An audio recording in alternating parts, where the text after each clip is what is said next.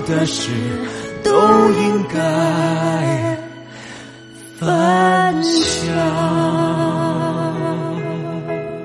每件幸福的事都应该分享，这话说的多好啊！但是下面这件事情啊，到底算不算幸福呢？什么事儿呢？就是小朋友放学回家要写作业，有很多小朋友呢做不到自觉，写作业得爸爸妈妈看着，即便看着也是拖拖拉拉。这个问题想必很多家长并不陌生吧？您是不是感觉也挺头疼的呢？我们有位听众把这个问题求助到了京城帮帮团。当天的节目有很多听众来分享，谈到了惩罚呀、奖励呀、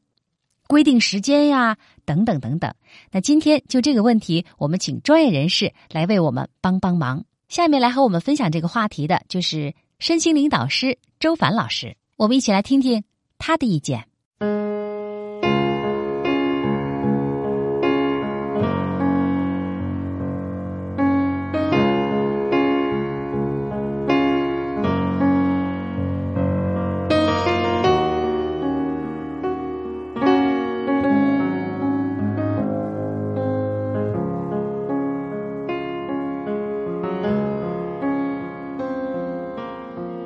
大家好，我是周凡。那今天我们探讨的是关于孩子做作业拖拉，家长可以如何去支持孩子的这个问题。这个问题的提出率的普及性是非常高的，嗯，因为很多的家长可能他们都非常关注这个问题。那么在这里呢，呃，我们就来好好的来谈一下。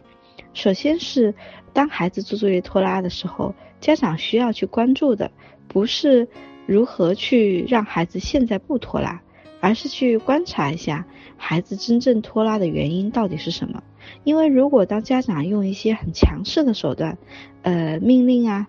逼迫、威胁、吼骂等等这样的方式，强行让孩子现在安静下来去做作业，那么这个力量并不是孩子自身的，而是外部逼迫他的。呃，我经常讲哈，当父母去做到这个监工的位置上，那么养出来的孩子自然就会发展出奴性。就是当你长时间的去期待说靠着家长的这种威慑力去逼迫孩子做作业的时候，那么孩子是没有机会发展出属于他自己的自控力、时间管理能力。面对学习的这个抗挫能力等等的，你就会发现，当家长陪伴孩子的时候，孩子当然是非常认真啊，当然他不得不认真。而当家长一转身去接个电话呀，去做点别的什么事情的时候啊，孩子立刻就开始去干他想干的事了。所以其实孩子是没有真正的去呃让他自己的这种自控力发展出来的。我有一个学员哈，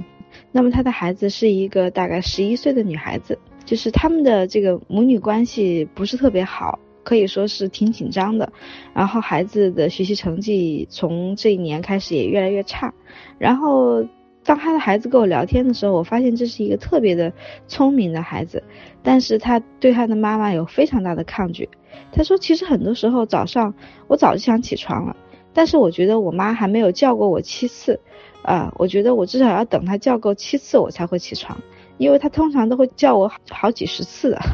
因为他的妈妈就是属于那种语言没有分量，然后就会不断的通过重复他相同的语言来加强他语言的这个分量感和威力感。那这样子说白了，他就会变成一种啰嗦或者是唠叨。这样的语言对于孩子来讲，其实他就会变成了一种噪音，而不是真正的一种支持，也会让孩子呃没有办法去真正学习到自己内在的问题。好，那我们再转回来去看看关于孩子做作业拖拉的事情，父母到底可以去做点什么？那首先就是父母需要有更深的洞察力，去了解到孩子做作业拖拉背后的深层原因是什么。那做作业拖拉的原因有很多种可能性，那其中第一个，比方说他可能是作业有。难点有畏难情绪，他有一些不会或者是有困难的地方。那当他碰到有困难的地方，他的本能就是想要逃避，想要转移，去想要做点轻松的事情。那么这是一种很自然的状态，不管是孩子还是成年人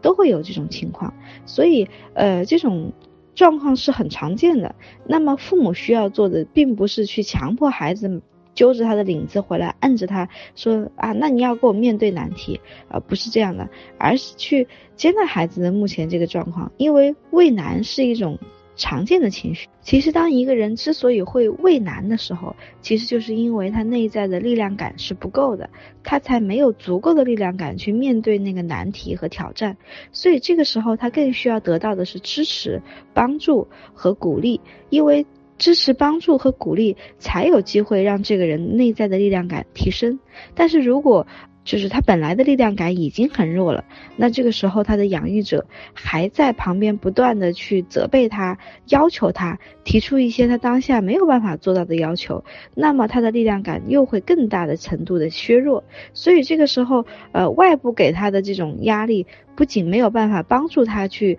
跨越他的畏难的状况，还有可能加剧他的畏难情况，因为外界的这种压力会更大的削弱他内在的这个力量感。